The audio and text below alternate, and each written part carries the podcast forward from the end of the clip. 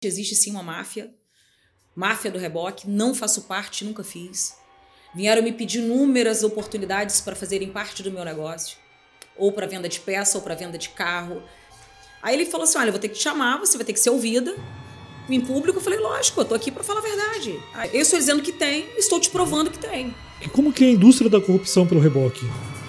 O cara que faz a apreensão, que te gera, que te aciona, muitas das vezes o cara ele entende que ele tem que ter parte disso. Ele quer uma parte disso para isso funcionar. Muitos, infelizmente, têm formação privilegiada da licitação. Falando de pessoas com envolvimento no governo. Quando a pessoa coloca alguém no poder, as pessoas não têm noção de que eles lá estão fazendo. Não, então a gente vai te travar no órgão.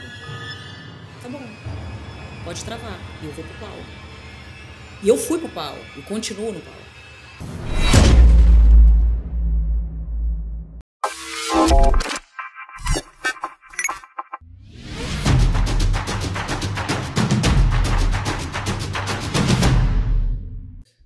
Galera, Fábio Gideão aqui do Portal do Gida, com mais uma entrevista polêmica, não é não, Marcelão? Hoje uma figura extremamente simpática aqui, empreendedora, né, uma figura de sucesso, nossa rainha do reboque. E a gente está virando bordão de entrevista polêmica aqui, porque só tá vindo entrevista polêmica, né? Mas isso é bom, né? Isso dá espaço para as pessoas falarem, né? Ela tem muito o que falar, né? Quer espaço.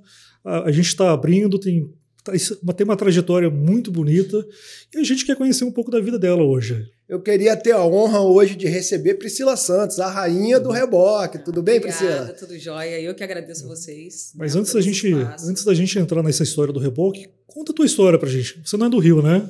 Não, sou capixaba, assim, e falo com muito orgulho, né? Porque eu venho de um lugar, assim, chamado Timbuí, que as pessoas falam, gente, mas você se refere a Timbuí? Me refiro, que é onde eu fui criada, é a minha base. E é um lugar humilde, de pessoas humildes, pessoas que me ajudaram a ter caráter, porque às vezes as pessoas acham que tudo é construído hoje, né? E é vida. Eu falo desde a minha professora lá do Jardim de Infância, da Maria Arlinda, da Maria Dulce, que são pessoas que eu amo de paixão que infelizmente são profissões que até hoje, né, assim, infelizmente hoje em dia não tem mais o valor que tinha antigamente, que eram as professoras que nos faziam realmente saber, né, o que, e nos ajudar a decidir o que nós queremos ser. E aí eu falo assim com orgulho porque no meio que eu vivia, né, eu venho de uma infância onde todos sabem, eu tenho 38 anos, né, não sou tão novinha, mas toda criança ela tem um sonho, ela acaba buscando uma representatividade. E na minha época não tinha, né? Eu queria ser a Xuxa, mas a Xuxa era loura. Eu queria ser a Angélica, a Angélica era loura. Eu queria ser Paquita, não podia ser Paquita. Eu queria ser uma personagem de desenho animado, eu não tinha, né? Então, isso era difícil de lidar. E ao mesmo tempo eu tive uma base humilde e uma base é, de escola, de família muito grande, onde eu não me enxergava diferente das outras crianças por ser negra. Então, as pessoas às vezes me perguntam, questionam, eu sou negra com muito orgulho. E, e não me acho diferente de ninguém por ser negra. Então, as pessoas às vezes pensam assim, ou me questionam o porquê, por que, que você luta tanto, por que, que você toma tanta porrada e continua. Primeiro porque eu acredito em Deus, assim, eu tenho né, a minha fé. E pela minha família, pelos meus filhos, pelas pessoas que me amam, que me conhecem. Como era a tua família? Filha única, irmãos? Não, eu sou filha adotiva. Bacana. É, fui adotada com 12 horas de nascida. Tenho uma enorme gratidão à minha mãe biológica, porque ela entendeu que ela não havia condições de me criar e me deu para uma família que teria condições melhores. Minha família não é rica, mas rica que eu digo de dinheiro, mas é uma família muito rica de princípios. Nós somos em sete irmãos, e eu falo que eu tenho um pouquinho de cada um, assim. De qualidades e defeitos também, É. né? Porque nem todo mundo é perfeito. E aí eu venho de uma família que eu sempre tive que lutar para ser o que eu queria, que eu quisesse ser. O meu pai, ele não é que ele fosse machista, mas era aquele cara que tinha a terceira série, a minha mãe tinha estudado um pouquinho a mais do que ele, mas meu pai tinha um coração enorme, imenso, acolhia todo mundo, ajudava quem ele podia. E ele falava assim para mim, minha filha, meu sonho é que você seja doutora. Só que meu pai faleceu, eu tinha 18 anos, né? Ele teve Alzheimer e Parkinson. Foi a pessoa que eu, assim, a melhor pessoa que eu conheci na vida e no mundo, é, de princípios e caráter. E ele falava assim, filha, eu quero que você seja você. Eu não quero que você dependa de homem nenhum. Quer dizer, eu estou falando de 18, quando ele faleceu, isso eu tinha, devia ter meus 13 anos. saiba ser independente, seja independente, não traia, Uhum. não aceite ser traída. E o doutor que ele sonhava para a vida dele é que eu fosse professora, porque naquela época você ser professora, né? É, e eu não tinha o sonho de ser professora, eu queria fazer direito, cheguei a ingressar à faculdade de direito, e aí engravidei cedo, isso interrompeu um pouco. Mas, assim, é, me orgulho muito da minha infância, me orgulho muito de onde eu venho, me orgulho de ser filha adotiva. O que, que eles faziam? Trabalhavam no que, os seus pais? Então, a minha mãe sempre foi dona de casa, né? E meu pai, ele tinha uma roça. Saiu matéria falando que meu pai era fazendeiro. Gente, meu pai nunca foi fazendeiro. meu pai tinha uma roça Tinha uma com alguns... lá no quintal. Uma hortinha no quintal, verdade. Exatamente isso que a gente plantava feijão, plantava Ah, alface. tá igual meu coroa lá. Só que o povo acha que, assim, que as pessoas não entendem a Priscila. Eles acham, eles querem justificar a Priscila, né? Então eles criam histórias mirabolantes. Meu pai tinha uma roça humilde, um pedacinho de terra que ele tinha um café. E desde pequena ele me levava para a roça, ele me ensinava como funcionava a colheita do café. Eu tinha minha Sim. paneirinha menor, porque a grande eu não suportava, nem tinha braço para isso. Meu pai me ensinava a negociar a venda do café. Meu pai me levava para o mercado com ele, que era muito meu pai. Padaria, mercado, os negócios, a minha mãe sempre em casa. Mas em casa eu tinha minhas obrigações. Se eu não tivesse, eu não iria para a rua brincar. Eu tinha que ir para a igreja, eu sempre tive uma base católica. Então, se eu também não fosse para a igreja, eu também não iria na rua brincar. Nunca apanhei mas sempre tive rédea curta em tudo, sabe? Então, assim, você quer, você tem que fazer para ter. Então, assim, eu tenho muito orgulho de toda a minha família, da minha família biológica, mas da minha família que me criou, que eu sou quem eu sou graças a eles também, principalmente. E caçula ou não? Caçula, caçula. Eu tenho uma diferença de 20 anos do meu irmão, que seria o caçula, né?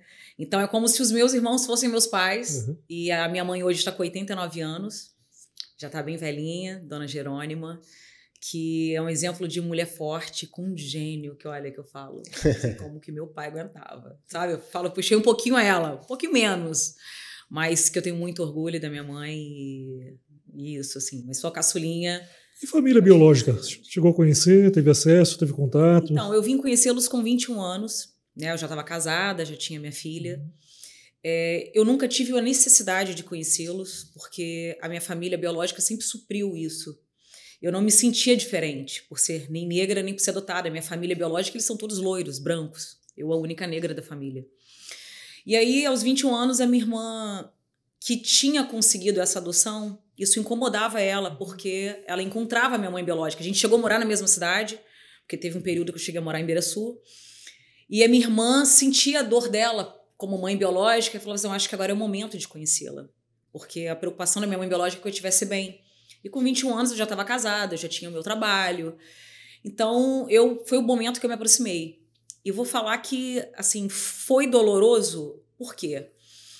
É, eu me deparei com uma família que eu sempre tive uma gratidão muito grande por ela, porque eu entendo que ela quis o meu melhor.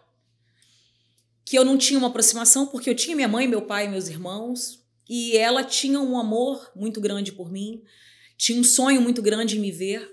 E aí eu comecei a me aproximar e isso me machucava, porque eu não conseguia retribuir esse sentimento da mesma maneira que ela esperava. Não é uma ingratidão minha. Só que eu sou uma pessoa muito transparente, assim. Quem me conhece sabe que eu falo que eu sou 880. E eu cheguei para ela e falei assim: Maria, eu sou muito grata a você por tudo. Só que eu não consigo estar aqui mentindo para você. No dizer eu te amo, no dizer é, que eu estou sentindo a sua falta. Eu sei que você tem as suas mágoas com meu pai e com a minha mãe, mas foram eles que me criaram e tentaram fazer o melhor por mim. É, eu comprava roupa, meu pai, né? Comprava roupa uma vez por ano. Então eu ganhava brinquedo uma vez por ano, mas eu nunca fiquei um ano sem um aniversário sequer nas nossas condições. Então eu não conseguia lidar com esse sentimento. É como se eu estivesse traindo a minha mãe e meu pai biológico. É como se eu estivesse mentindo para ela e eu não consigo. Eu sou muito transparente, muito verdadeira. E eu falei, eu não consigo. E isso me machucava por ver que ela estava sofrendo. E aí a gente manteve o contato, teve uma certa distância. Os meus filhos agora estão maiores. Na semana retrasada, o pai deles levou eles lá para ela vê-los, me ligou de vídeo. Vou lá visitá-la. É, hoje eu estou mais preparada para isso.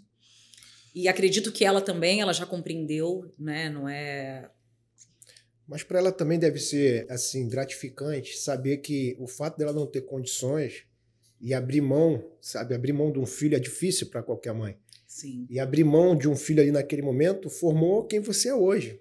Isso dependeu de uma atitude de, de garra, de força, que, cara, nem toda mãe teria coragem de fazer o que ela fez. E né? vou te falar que, assim, as pessoas têm uma, um preconceito, né, sobre É. a adoção, sobre quem dá a criança. E eu sou a favor. Se você não tem condições de dar amor, de dar carinho, não fique com a criança por uma questão de posse. Eu falo que a adoção, o ato de você doar a amor- criança. O amor é entrega também, né? Você, É, o, o ato de você entregar essa criança e o ato de você receber essa criança é uma das maiores provas de amor do mundo. Não significa que a Maria me entregou para adoção que ela não me amava. Ela foi- Ela passou por cima dela. é um ato de amor. É um ato de amor. É um ato de amor. Entre ela me ter para dizer que era minha mãe e não me dar o melhor, ela preferiu ter esse sofrimento e me dar para alguém para ter o melhor. E a partir do momento que essa família me adota e me dá o amor, tenta me dar o melhor, é onde ela tira dela alguém que não vem delas, eu tô falando de sangue, para também dar o melhor. Então eu falo, gente, a adoção é o ato, um dos maiores atos de amor para ambos os lados. Eu não sou a favor daquela mãe que faz a criança sofrer, faz a mãe passar por dificuldade, a criança passar por dificuldades. Eu acho que a criança não merece, a criança ela não tem culpa, né, independente da forma que ela foi concebida ou não. Então, isso realmente é um assunto um pouco complicado, mas eu falo e sou muito a favor sim, é, da adoção. Pretendo um dia adotar, que eu acho que seria o mínimo, né? É, legal, né? Ao que eu vivi.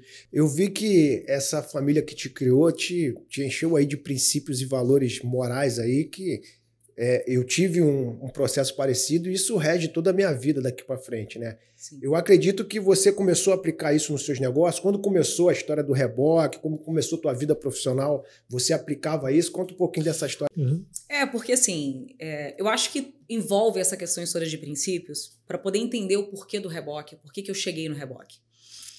É, com esses princípios que eu tenho, que eu vinha, eu era né, coordenadora de encontro de casais da Igreja Católica, então cumpri todas as etapas de encontro de casais, etapas da Igreja Católica.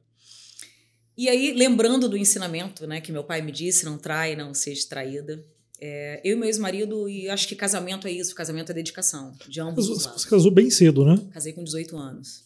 Né? E tive a Brenda com 18. Então, é, não foi planejado o que aconteceu, Uhum.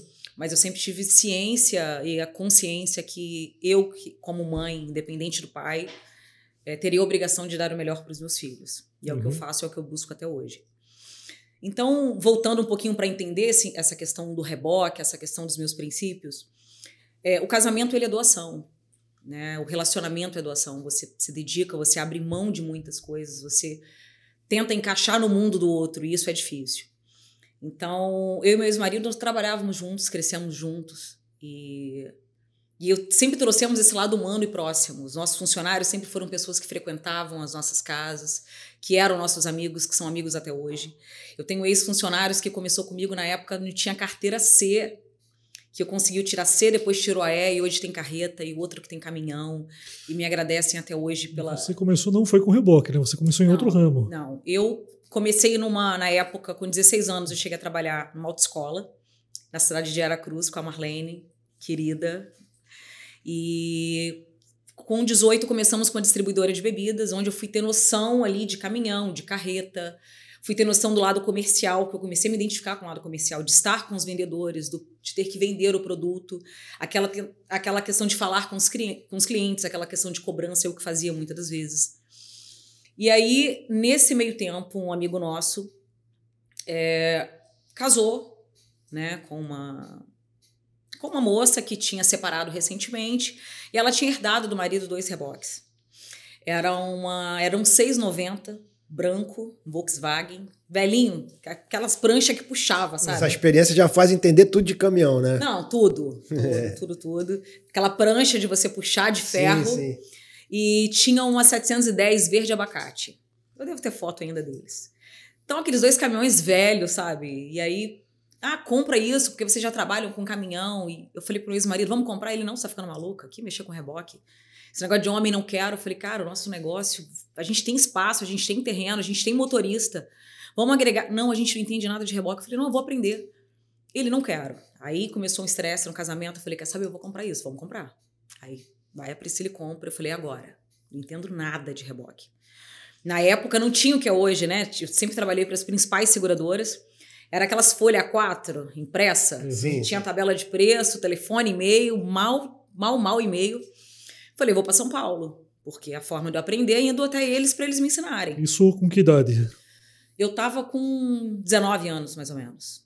E aí eu fui, falei assim, não vou de avião, porque eu tinha medo de avião. Falei, pô, não é possível, né? Filho pequeno, vai eu morra.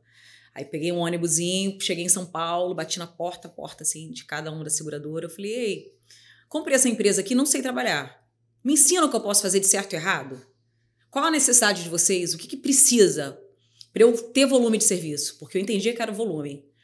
E eu falo que isso é uma cachaça, né? Eu falo que o reboque é uma cachaça. E aí... É. Eles começaram a falar assim, cara, mas do nada você vem bater na nossa porta, você vem aqui em São Paulo para poder. Então, e por que São Paulo e não Vitória, não Rio de Janeiro? Porque as maiores empresas de seguro elas são centralizadas em São Paulo.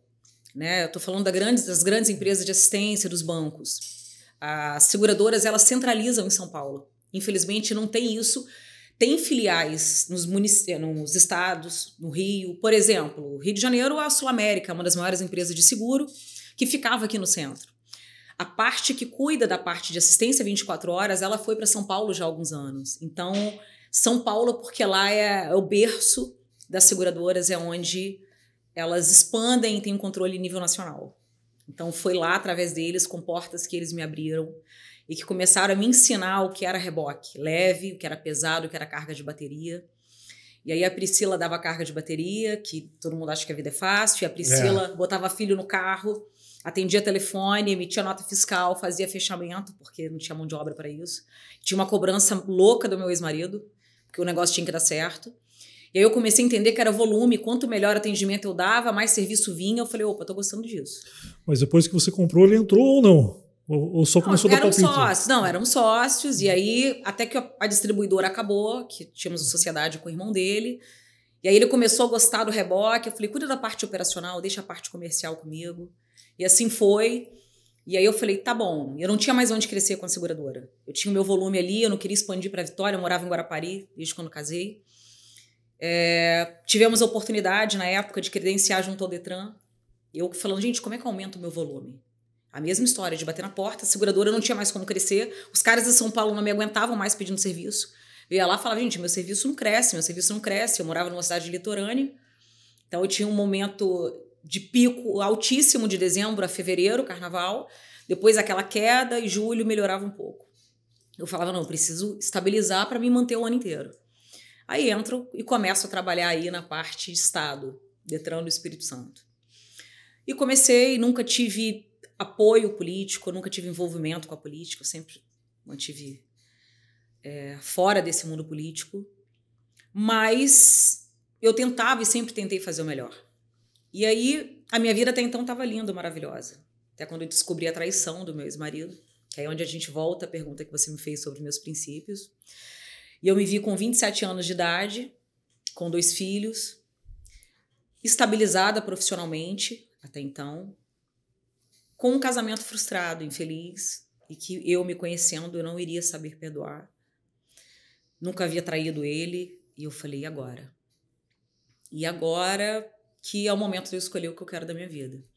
E foi quando eu parei, pensei, eu falei, eu não vou arrastar um relacionamento falido, vou pagar o preço que tiver que pagar. Vou ser mãe, vou ser mulher para sustentar os meus filhos, independente do pai se vai pagar pensão ou não. Não sou eu que estou aqui para ficar brigando por isso ou por aquilo. E tomei a decisão de separar. E aí foi uma das fases mais difíceis da minha vida, porque foi aí que eu comecei a ver o preconceito.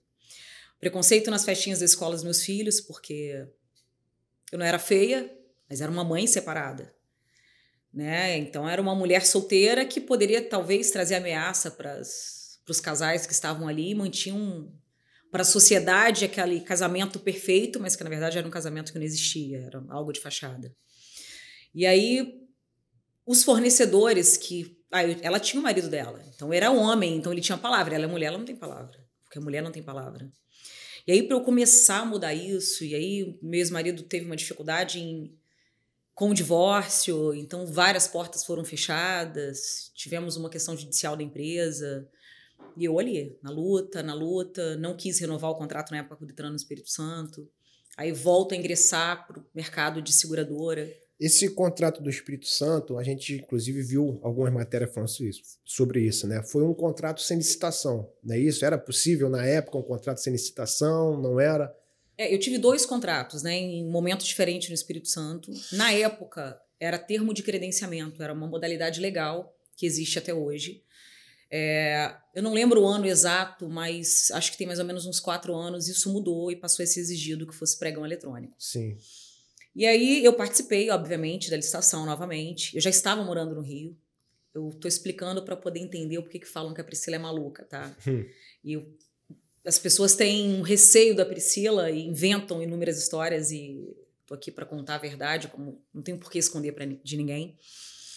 Ganhei a licitação no Espírito Santo, em vários municípios, que eu entendia que era interessante por conhecer. Falei, opa, vou voltar então para o Espírito Santo, né?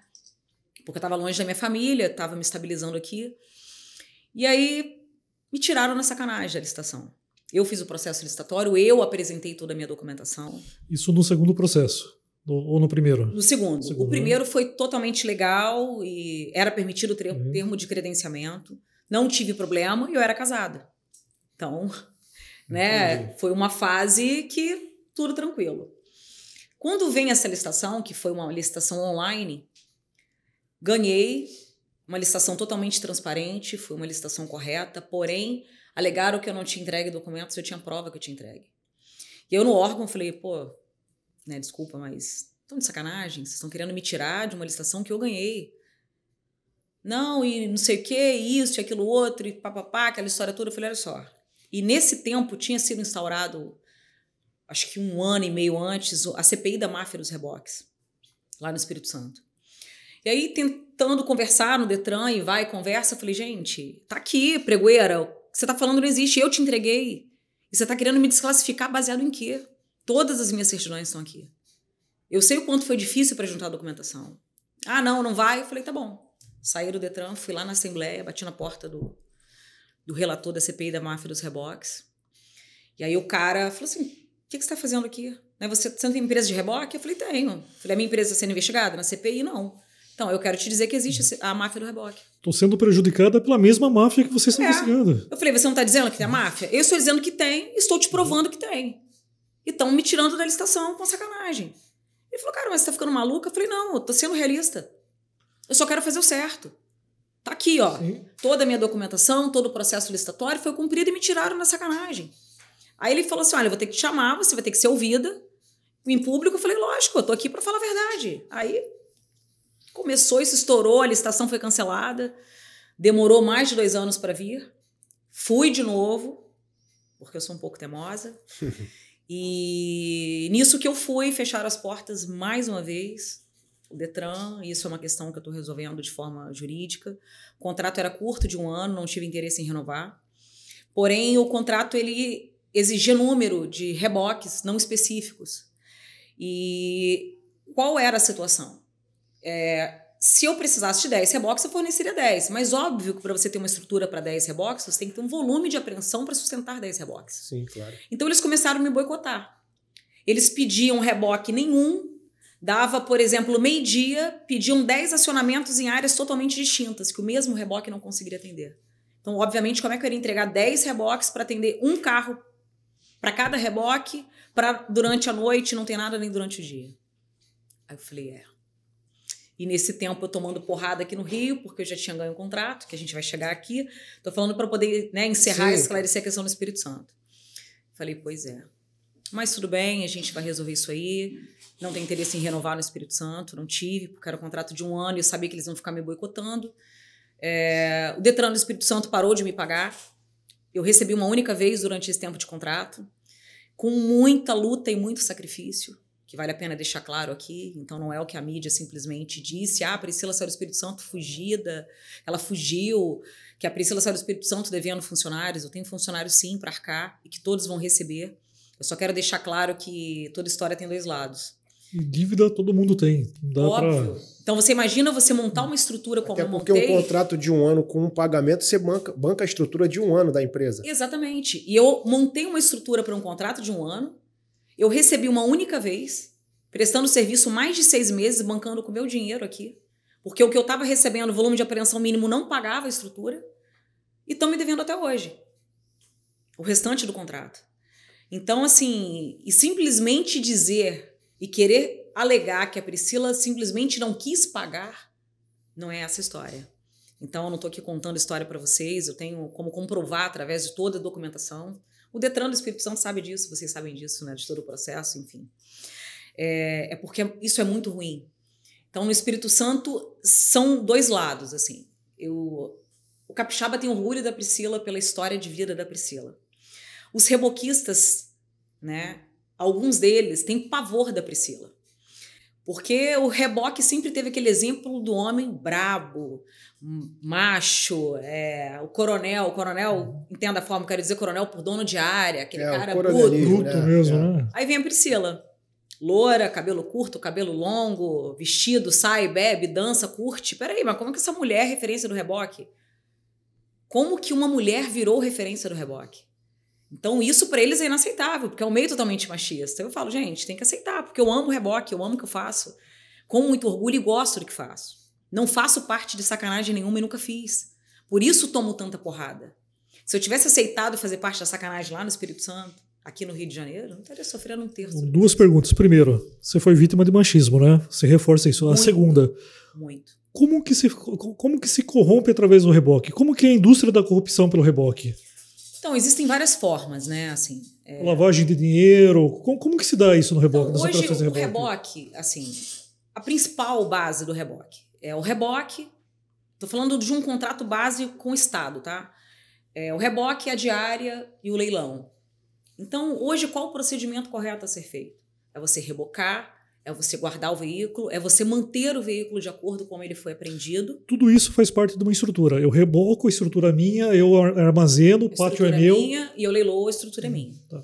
Então, obviamente, quando você reboca, você tem que manter o bem público, o veículo, né? É, para ser entregue para o proprietário da forma que foi apreendido, ou caso seja leiloado da forma que foi apreendido, até porque para o valor do leilão ele ser melhor. Então, onde entra, infelizmente, a corrupção?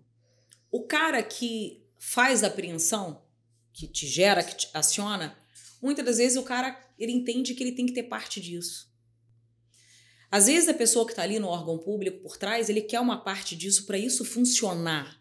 Começa na licitação, funcionar. né? Começa na licitação. Muitos, infelizmente, têm formação privilegiada da licitação.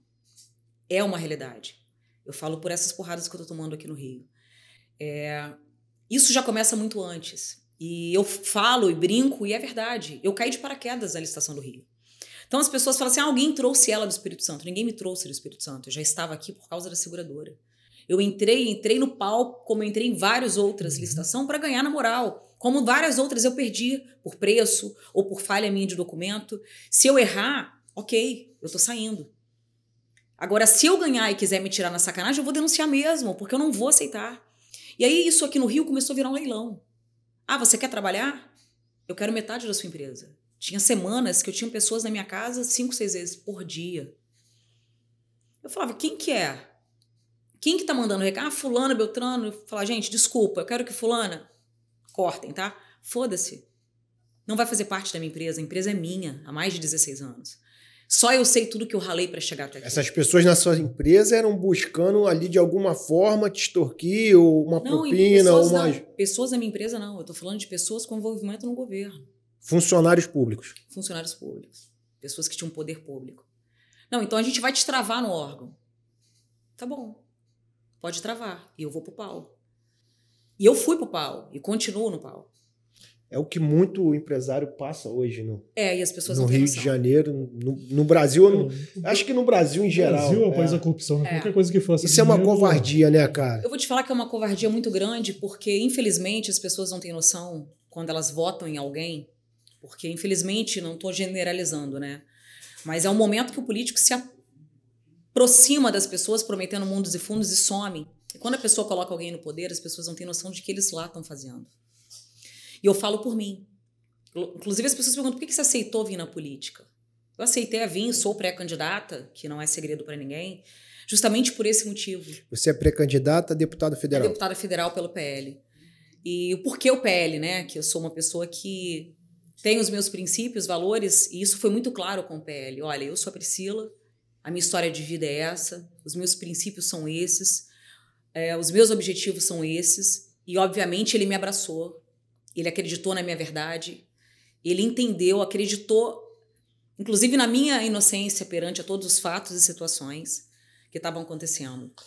Você tem uma situação bem atípica, né? Você é candidata pelo PL, partido do governador, do, do Cláudio Castro, mas você pontua, né? O problema que eu passo, a situação que eu passo com o governo do Rio de Janeiro não foi ocasionada pelo Cláudio. Não, não foi. Na verdade, o meu problema foi ocasionado pelo Witson. Uhum.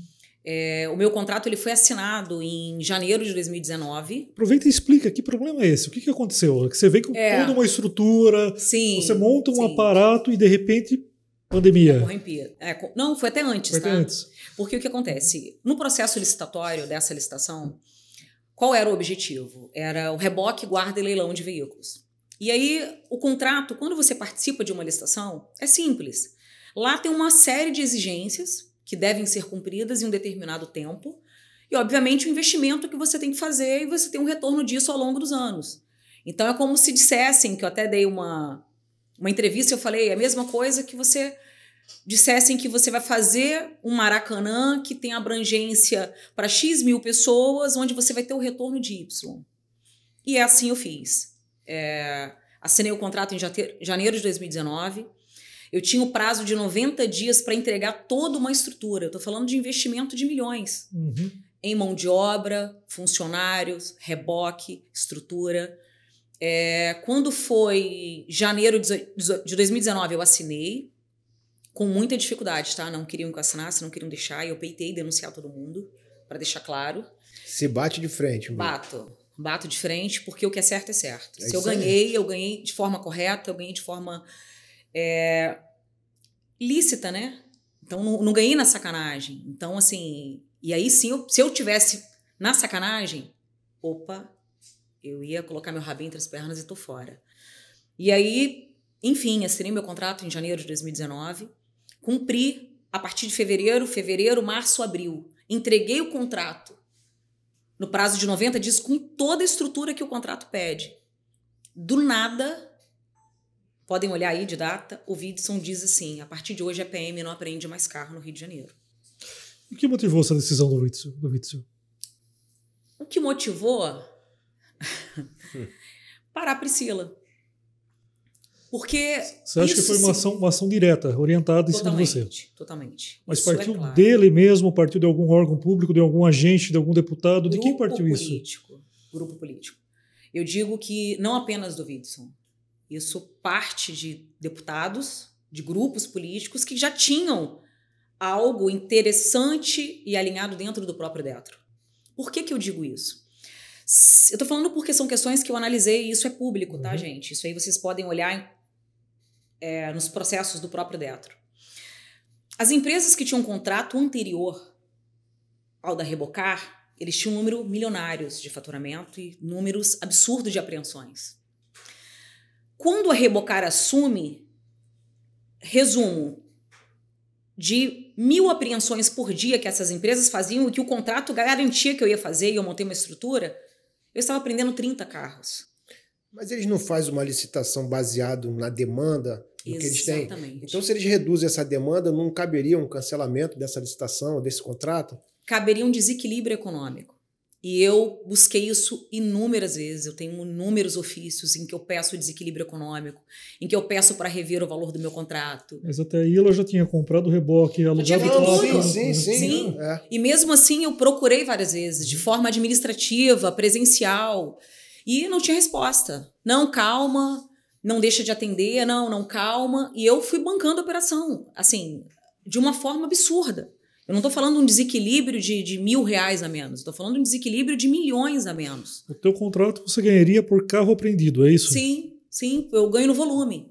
Então eu montei uma mega estrutura para uma mega operação em que eu assinei o contrato, entreguei e foi Você suspenso. cumpriu todas as suas exig- exigências, mas o Estado não cumpriu não, a dele. não cumpriu. E aí eu comecei a brigar. Brigar, que eu digo, notificar o Estado, o DETRO, notificação extrajudicial de cobrança de valores. Hoje, baseado no nosso contrato, né, foi dito na mídia, ah, a Priscila tem 5 milhões de repassar para o DETRO. Eu não tenho 5 milhões para repassar. Eu tenho em torno de 2 milhões para repassar. Tem multas que eles criaram de forma administrativa, que também são todas questionáveis. Quem deixou de cumprir o contrato comigo foi o Detro, uhum. não fui eu. E para deixar claro, eu não estou falando do Cláudio Castro, tá? Que eu acredito que nem tenha ciência desse problema e do nível do problema que isso é. E do que foi feito. E do nível da máfia que está na administração pública. do nível da máfia que está na administração pública. Então, eu digo claramente, existe sim uma máfia. Máfia do reboque. Não faço parte, nunca fiz. Vieram me pedir inúmeras oportunidades para fazerem parte do meu negócio. Ou para venda de peça, ou para venda de carro. Não aceitei. Não concordei. E não vou concordar. Eu deixaria de ser a Priscila, eu deixaria de ser quem eu sou. E deixaria de perder os meus princípios. Inclusive, acredito muito que Espero que isso chegue até o Cláudio Castro, porque pela política que ele vem fazendo, pelo trabalho que ele vem fazendo, inclusive limpando a sujeira do antigo governador, é, ele não tem ciência disso. Então, hoje, dentro do Detro existe. E eu digo para vocês que eu tenho documentos que comprovam tudo isso que eu estou dizendo. Eu mandava e-mail, eles não me respondiam. Eu solicitava reunião, eles não me respondiam. Pessoas me chamavam. Vamos conversar. Você quer uma reunião no Detro? Talvez você vai ceder em quê? Nada. Não, então entrega os seus lotes, porque com isso uma outra empresa colocada entregou. E eu assumi. Acabei assumindo a Baixada, a região dos Lagos, região serrana. Então a Priscila tomou conta de 90%. Virou a rainha do reboque. Virei a rainha do reboque.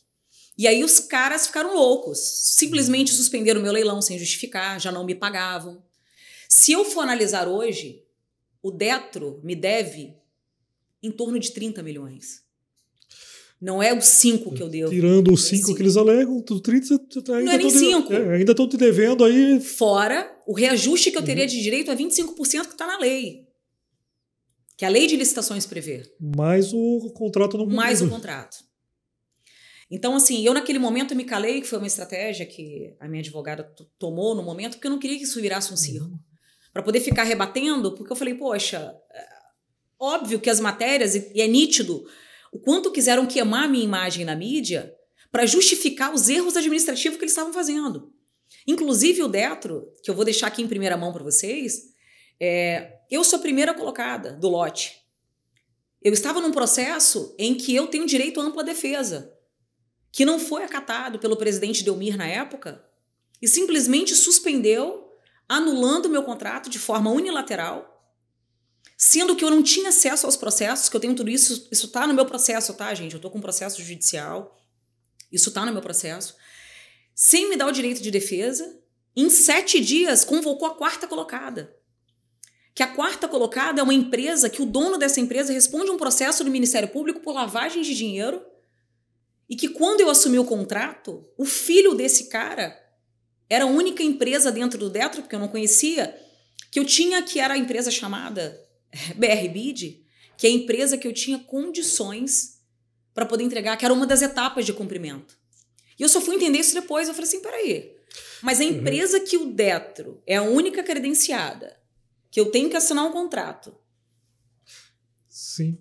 É uma empresa de reboque. Em sete dias o cara me tira, sem justificativa, coloca uma outra empresa. Pula o segundo e o terceiro. Pulou. Sete dias.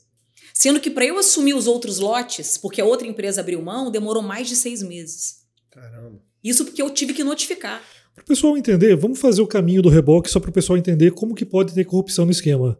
Você vai lá e reboca. Sim. Já pode ter corrupção no esquema se for o reboque sem motivação. Sim, sim, se claro. a empresa ganhadora do, do processo licitatório ganha por reboque, se começar a rebocar a esma, ela está ganhando.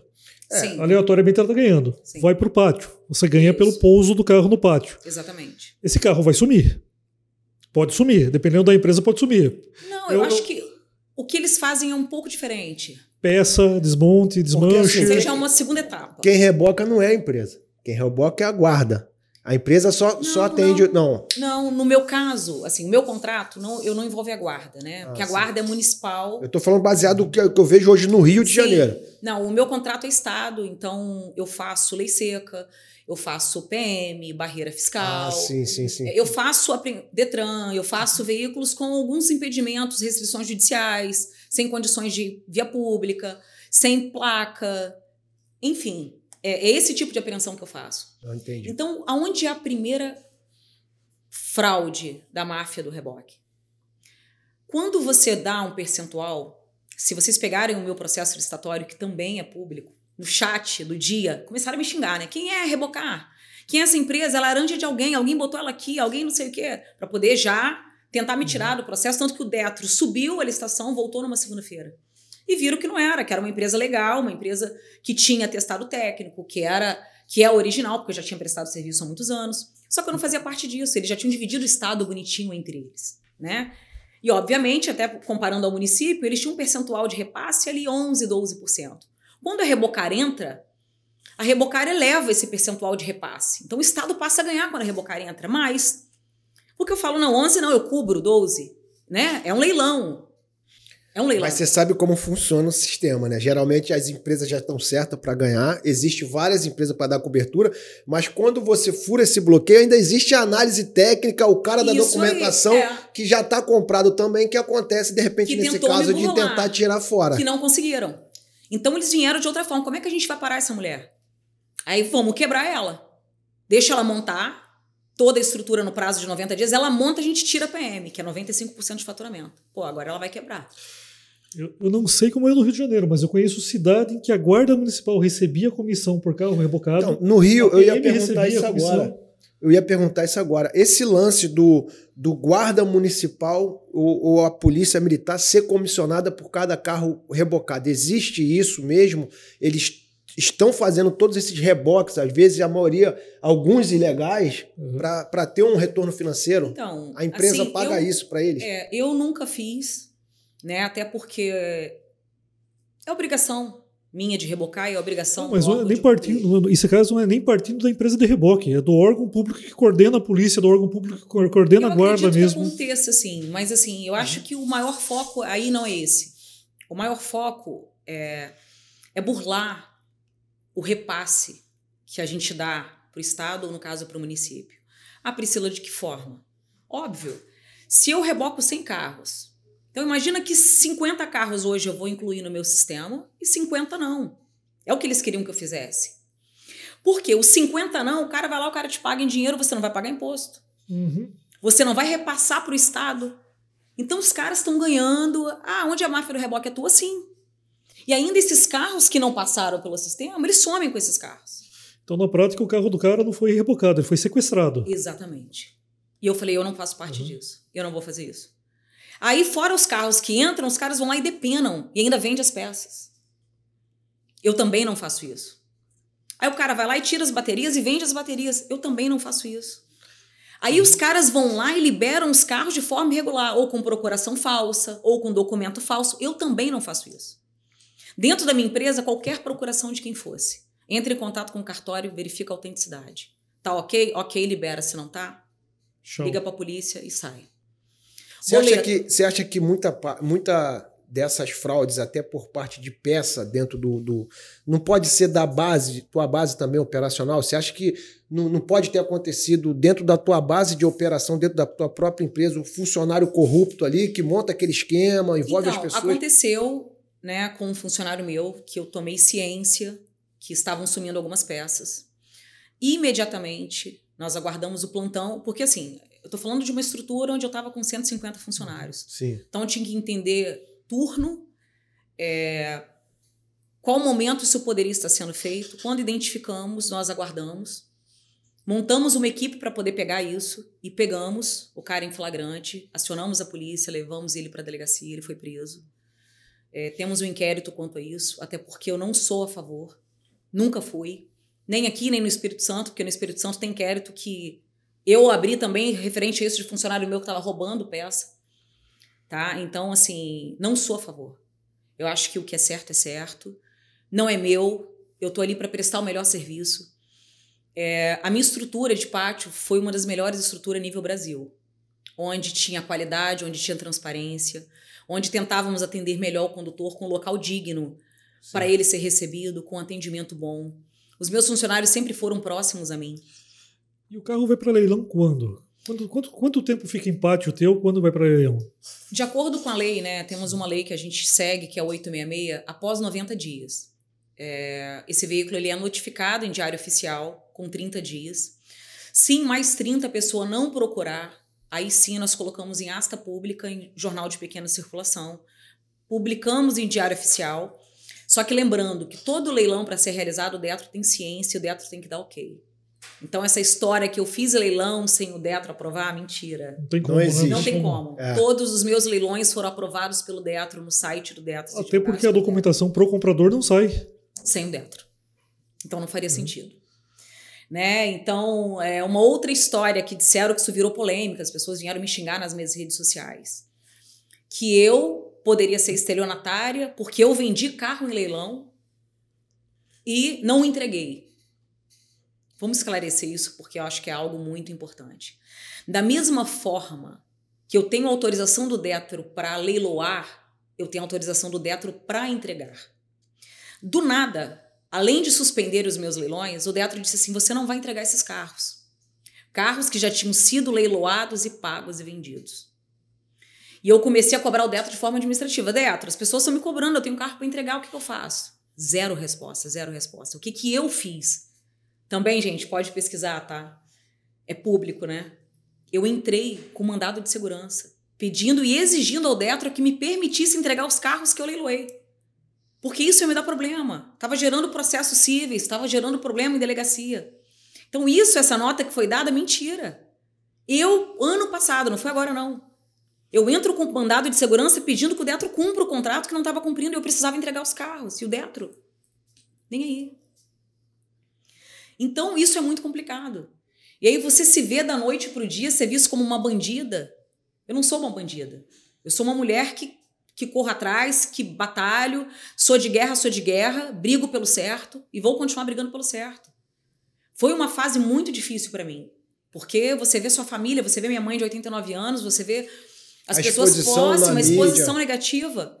Pegaram fotos e vídeo minha antiga, de 2021, para alegar como se eu estivesse ostentando hoje. Ostentando hoje?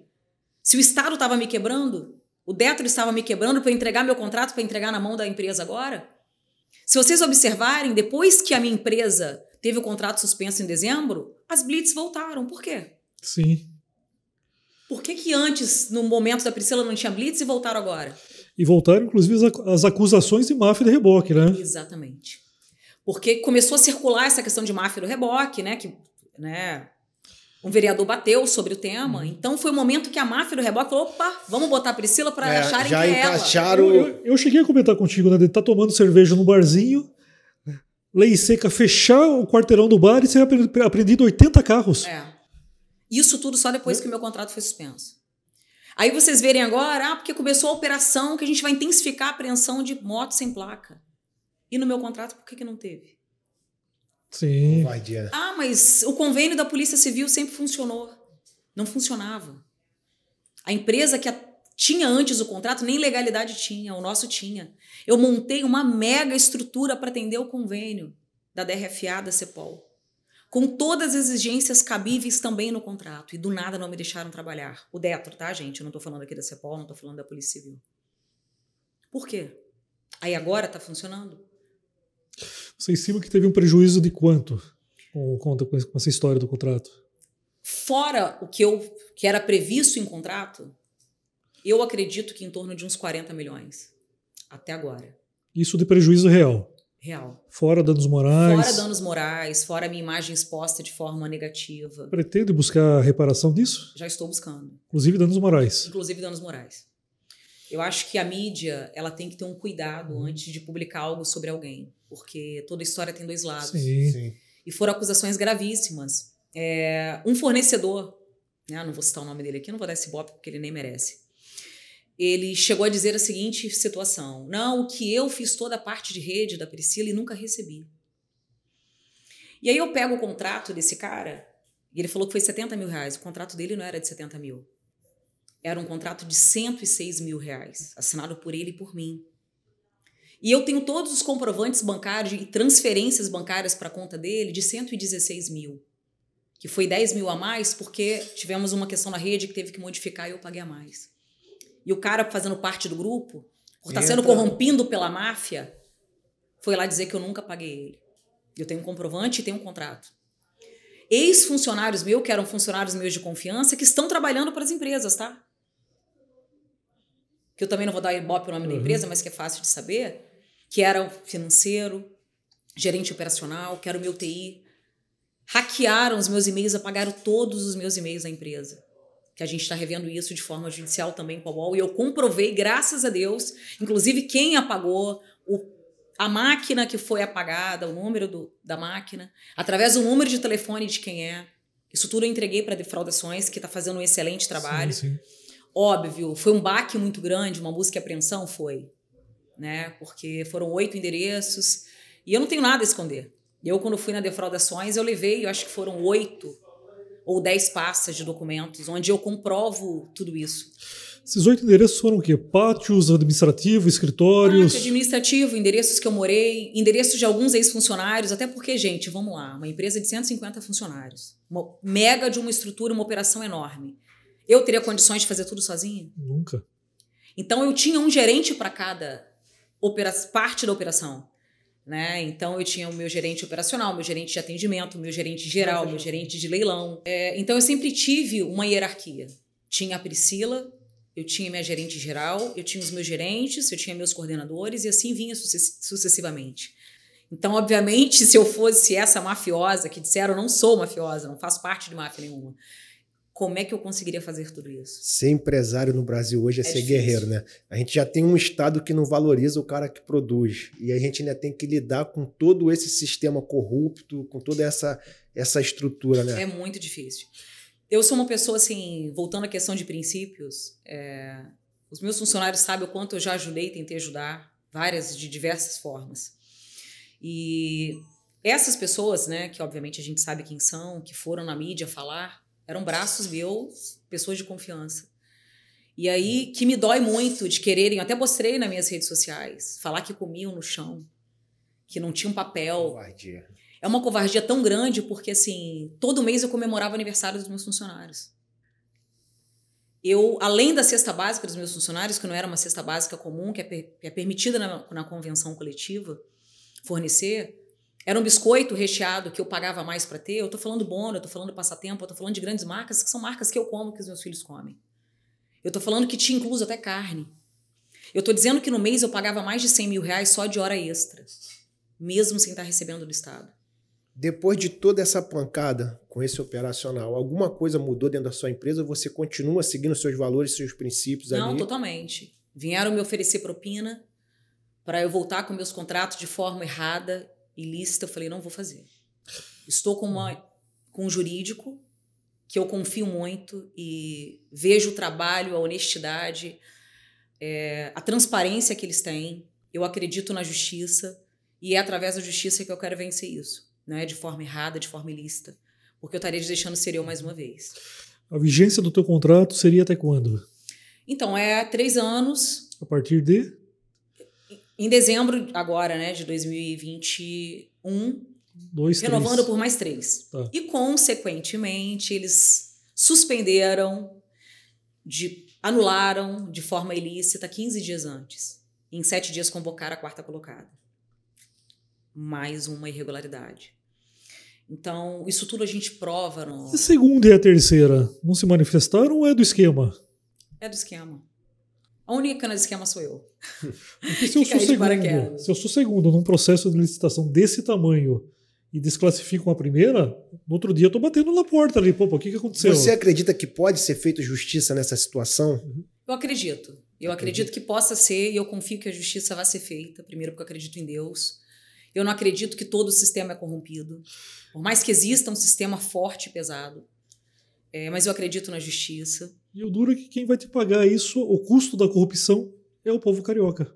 Exatamente. Que vai sair do imposto. Vai é sair onde o povo não entende. É sempre o dinheiro do pagador de imposto que é sempre o para onde a corda vai arrebentar. aonde arrebenta. E as pessoas, quando vêm num- numa pré-julgação do reboque, as pessoas não tentam enxergar o lado bom do reboque. O lado ruim é o lado da sacanagem, que é o lado que eu sou contra. De prender o veículo irregular, eh, irregular não, o veículo certo, da sacanagem. Agora, quando a gente tira de rua o veículo que não tem condições de rodar, o veículo que põe em risco outras pessoas, o veículo que não paga os impostos devidos para o Estado, Abandonado. abandonado, As pessoas têm que entender que quando há um próprio acidente de trânsito, o Estado precisa dessa receita para melhorar as condições dos Sim, hospitais para receber essas pessoas. É, isso é um pouco até impopular a gente falar, porque é covarde também os impostos determinados para o cara ter um automóvel hoje Sim. no estado, Sim. né? É, é, a gente também acredita que isso vem de políticas públicas também que poderiam estar aliviando mais aí a carga Exatamente. tributária. Teve algumas leis que permitiram o cara vistoriar, né, sem pagar o IPVA, algumas coisas. Eu já, eu já entro numa outra polêmica maior ainda. O cara só vai buscar o carrinho dele porque ele não tem transporte público de qualidade. Também, A também. situação vai. vê como as coisas vão se amarrando? É. Exatamente. E que, assim, honestamente, que não fazem questão de que Sim. funcione. Você, se caso eleita, você vai é, focar nessa questão do empresário que produz, de desburocratizar ali a vida do empreendedor, do empresário Com no certeza. estado e no Brasil? Com certeza. Porque você vem desse ramo, eu acho Com que. certeza. A minha, uma das minhas, assim, é, ideologias, né, o que eu quero pregar é isso. Por conhecer totalmente o ramo da área de transporte, é justamente tentar trazer mais transparência, tentar trazer mais claridade ao processo, é, deixar isso de forma correta, diminuir essa sacanagem que acontece dentro dos processos licitatórios, é de dar oportunidade a outras pessoas de se tornarem empresários Uhum. é de ajudar outras pessoas como eu, que vem de baixo, independente se é negro, se é branco, se é pobre, a ter uma oportunidade. Você imagina quantas pessoas não têm coragem de brigar como eu tô brigando? Porque eu sofri muita Uhum. ameaça de morte. Conseguiu se reerguer como tantas vezes? Persistência, fé, né? Mais Porque é pancada que difícil. você levou? É. Eu vou te falar que essa agora foi muito difícil, porque você ser acusada de coisas que eu não Sim. fui, vindo de uma sacanagem muito grande, pessoas do meio político, de falar assim, caramba, que injustiça que estão fazendo com você. E, e pessoas do bem. E por isso que as pessoas falam assim, ah, por que o PL? Porque o PL acreditou em mim desde o início. O PL quis me ouvir. E como que tá a tua estrutura hoje? Você saiu de 150 funcionários, reduziu tua Totalmente estrutura. parado. Hoje eu tô com a empresa parada. Tô com tudo meu parado. Tô sem o Detro me pagar, eu tô sem o Detro me receber. Seguradoras, nada. Nada. Eu já estava sem trabalhar com seguradora. Eu estava focada na expansão da Rebocar, na questão pública, para dar um serviço de qualidade. E aí estamos nessa questão judicial e com fé em Deus, aguardando que seja analisado direitinho, né? Que vejam de verdade os meus documentos. Que analisem que, que não é o que eu estou dizendo, é o que eu estou provando. Não é algo que eu estou apenas, ah, porque a Priscila está falando, não. Eu tenho tudo documentado, graças a Deus. E ainda tendo prejuízo. Contratos ativos de pátio. Ainda não, Não, conseguiu. suspenderam, não, suspenderam. Não, mas os teus contratos de aluguel de pátio. Você teve que montar uma estrutura de pátio também, né? Conseguiu Sim. renegociar, conseguiu cancelar. Não, não. É uma briga que eu tô, porque eu preciso pagar meus fornecedores, Uhum. quero pagar cada um deles. Tem funcionários ainda. Tenho funcionários para pagar, né? Tenho funcionários e obrigada, tá? O carinho de vocês, quem tá comigo, entende. Jamais vou ficar devendo a nenhum deles, nem fornecedor, nem funcionário. Eu só quero que as pessoas entendam que armaram, articularam para tirar a minha receita, para me deixar sem condições de trabalho, para me sufocar como me sufocaram Uhum. e vieram para mídia querer me bater, me vincular como se eu fizesse parte da máfia do reboque. Não, eles, eles sim são mafiosos. Eu não faço parte de máfia do reboque. Você acredita que eles possam te enxergar agora, você como pré-candidato a deputado, como um calo no sapato deles, se caso você for eleita? Sem dúvida. Porque você vai vir com sangue nos olhos aí Sem para dúvida. sem dúvida. E tô aqui na justiça para mostrar é, toda a verdade. E tô vindo na política para tentar diminuir. Não estou dizendo que sou eu que vou resolver todo o problema, infelizmente, da corrupção. Mas na minha área, pode ter certeza. Se antes eu dava dor de cabeça para eles, agora eu vou dar muito mais. te fazer uma pergunta agora. e Eu quero que você seja é, bem sincero com relação a isso. Claro. E verdadeiro. Sim. O Brasil tem jeito? Pergunta difícil. Mas eu acredito que tenha. Eu acredito que a partir do momento que as pessoas passarem a acreditar nelas mesmo, porque assim, é, aonde é a minha maior dificuldade? Estou falando por mim. É, as pessoas se colocam em situações de vulnerabilidade. Infelizmente, as pessoas humildes, as pessoas que são de favela, as pessoas que são menos favorecidas na sociedade, elas se colocam numa posição de se venderem. pelo voto, de se venderem por acreditarem que elas estão naquela redoma e por isso elas só estão ali, elas não podem sair disso. E aí é nesse momento que os grandes tubarões engolem os peixinhos. Então, enquanto essa minoria, minoria não, que é a maioria, mas que é a minoria hoje na sociedade, não enxergar o seu valor e não fizer valer o seu valor, o Brasil não vai ter jeito.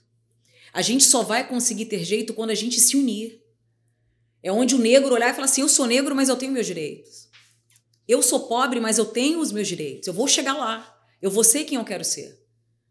Eu vou brigar pelo que é meu por direito. Eu não quero saber se é fulano que me roubou. Eu estou me referindo à questão pública, tá, gente? Ah, mas o cara é poderoso, e daí? Que o cara é poderoso, você não participou de um processo licitatório, você não ganhou, briga pelo que é seu. Vai lá e luta pelo que é seu. Se todos nós, independente de sermos negros, mulheres, independente da nossa opção sexual, buscarmos os nossos direitos e mostrarmos que nós estamos aqui para ter voz e vamos dar voz, eu acredito no Brasil melhor. Enquanto nós nos permitirmos sermos submissas e preso ao sistema, manipulado por sistema, estarmos preocupados com lado A, lado B, gente, não existe lado. Existe nós, existe nossos sonhos, existe os nossos objetivos. Existe o que a gente quer. Então eu acredito que a partir do momento que as pessoas pararem de se preocupar com lado A e B ou C, fazer a sua parte, fazer o seu papel, o Brasil tem jeito. A gente é, sabe que é um, é, um, é um ranço no Brasil, né? Essa cultura corrupta, né? Do jeitinho brasileiro. Pior, eu acho que é. o povo se acostumou. É natural. Exatamente. Ah, aquilo ali é normal, não, deixa, é Exatamente. é normal. É. E eu sinto, né, talvez seja percepção minha, né, sou paulista, eu, eu sinto que isso no Rio é mais grave ainda. É. Não, Rio de Janeiro... Você tá acostumado a isso, é absurdo. O carioca dá nó em pingo de éter, né? É, eu vou te falar, vocês têm noção do que as pessoas virem me parabenizar? Não só por ser a máfia do reboque, fala, caramba, você hoje... Eu falei, isso dá orgulho. Eles te parabenizam como se isso fosse um ato heróico, mas não uma obrigação de todo cidadão fazer o, o, o, princípio básico ali, que é a verdade, é o certo, é o correto. É o certo. Tá entendendo? Exatamente. Então, assim, você não fez assim mais do que sua obrigação de fazer as coisas Exatamente. corretas. Estou brigando Só que isso. isso. é tão raro hoje na nossa sociedade que as pessoas enxergam você como heroína. Que Fala, que é? cara, é? caramba, olha o que ela tá fazendo, cara, que... só tá fazendo correto. Não, e o pior, que eu falo assim, que eu fiquei indignada, né? Para quem assistiu aí, eles tentaram mudar a minha imagem sendo uma bandida, Sim. uma mafiosa, uma mulher sedutora, onde quiseram colocar a minha beleza de forma como se eu seduzisse pessoas e como tirando meu mérito de mulher, meu mérito de empresária, o meu mérito de conhecimento no ramo, o meu mérito de luta. Eu falei, como é que é isso? Eu falei, eles estão querendo o quê? Me vender ou falar mal de mim? Porque eles colocaram lindas fotos minhas. É o assassinato de reputação, né? Porque se ele não tem nada contra você, a única forma que ele tem de te atacar é assassinar a tua, tua reputação. Por isso que é, é, tanto ataque da mídia, tanta pessoa envolvida por trás disso para te derrubar ali moralmente, a tua imagem, que é, é uma estratégia Exatamente. que eles usam para poder... Queriam mostrar como se eu é. não tivesse é, conhecimento, como se eu pudesse ser laranja de alguém, como se eu... Laranja de quem? A empresa foi aberta em meu nome, do meu ex-marido, que era meu sócio, que saiu da sociedade anos antes de eu ter esse contrato no Rio. A empresa é só minha. Eu não tenho sócios. E aí já criaram várias situações, né? Que eu fui amante de político, que eu fui amante de contraventor, que eu fui amante de não sei quem, que eu fui amante de sei lá quem, que meu ex-marido é um velho rico lá do Espírito Santo que eu dei a volta nele. Meu ex-marido é três anos mais velho que eu. Nós construímos a nossa vida junto. Não, mas ela é amante de alguém. As pessoas tentam o tempo Se fosse todo. também, não é da Se fosse, é problema meu. Desculpa a expressão, mas eu saio com quem eu quero. Eu fico, é. namoro com quem eu quero. É amante do velho da lancha, lá Espírito Santo. É, saiu isso uma vez, eu na lancha. Saiu. Aí colocaram assim: olha a velha da lancha, uma foto minha. Eu falei, cara, assim, e eu sou mulher, sim, sou empresária e posso ser quem eu quiser ser. E desculpa a expressão, assim, sendo bem escrota agora. Eu dou para quem eu quero. Eu saio para quem eu quero. E gozado que se você fosse homem, era um empresário bem sucedido, mas não é, é mulher, você não. tem um apelido pejorativo, é. né? Eu tenho que estar tá dando para alguém, para ser alguém. E para chegar até aqui, sabe? Outra pergunta que eu queria te fazer é o seguinte: você veio, iniciou um negócio, é, entre aspas, ali contra a vontade do seu companheiro. Sim. Né, bateu de frente e uma traição te deu força para você chegar onde você chegou Sim. hoje. Você acredita que tem mulheres hoje assistindo a gente hoje que pode ter você como referência e tomando isso como, como um ponto crucial de garra ali para recomeçar a vida dela e dar aquela guinada? E tenho, e tenho, eu vou te falar, e falo isso, eu tenho muitas seguidoras. E, gente, vou falar para vocês, e não é brincando, assim. É, eu agradeço muito ao meu ex-marido, ao chifre que ele me deu. Porque eu sou quem eu sou hoje graças ao chifre. Porque eu me descobri a partir do momento que eu achei que eu não fosse ninguém. Porque era minha vida era família dele, era minha família, eram os meus filhos, e eu me vi sozinha, me vi com a sociedade toda me olhando torto. E eu falei: não, peraí mas eu sou muito além disso. E hoje ele está lá no Espírito Santo, feio, barrigudo, quebrado. Tadinho, assim, a gente brigou muito, foi uma fase difícil, hoje somos amigos. É uma das pessoas que torce muito por mim, até porque a gente amadurece e ele sabe o quanto é importante para os nossos filhos e para o bem-estar deles que eu esteja bem e ele também.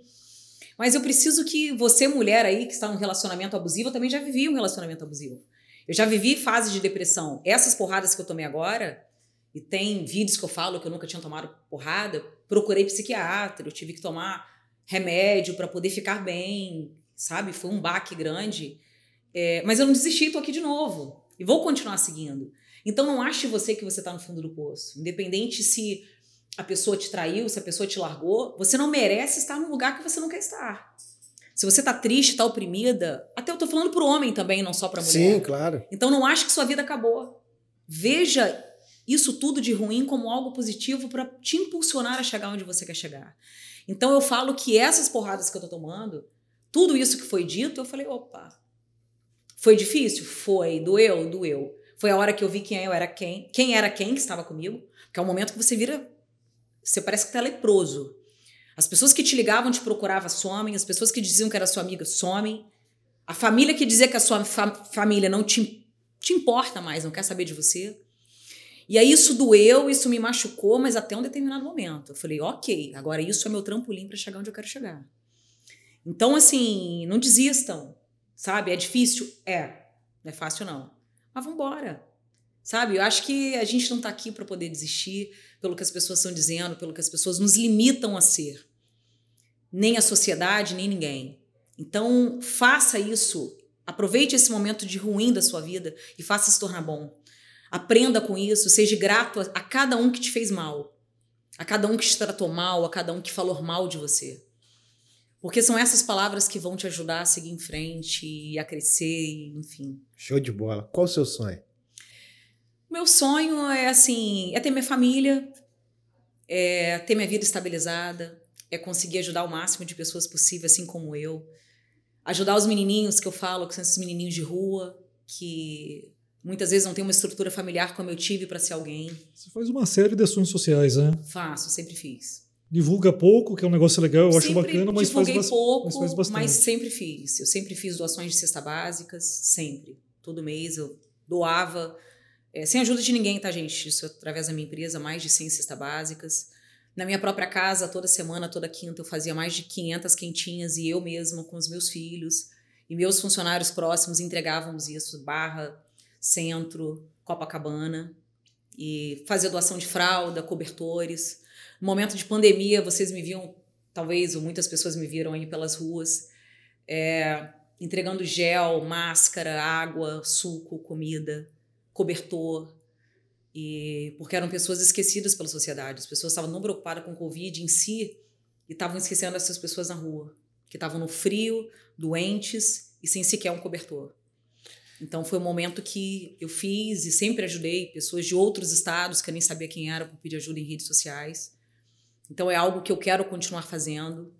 E o meu sonho de vida é ajudar que essas crianças desfavorecidas, que vêm de família humilde, assim como eu, que elas entendam e aceitem que elas podem ser quem elas quiserem. Basta elas quererem.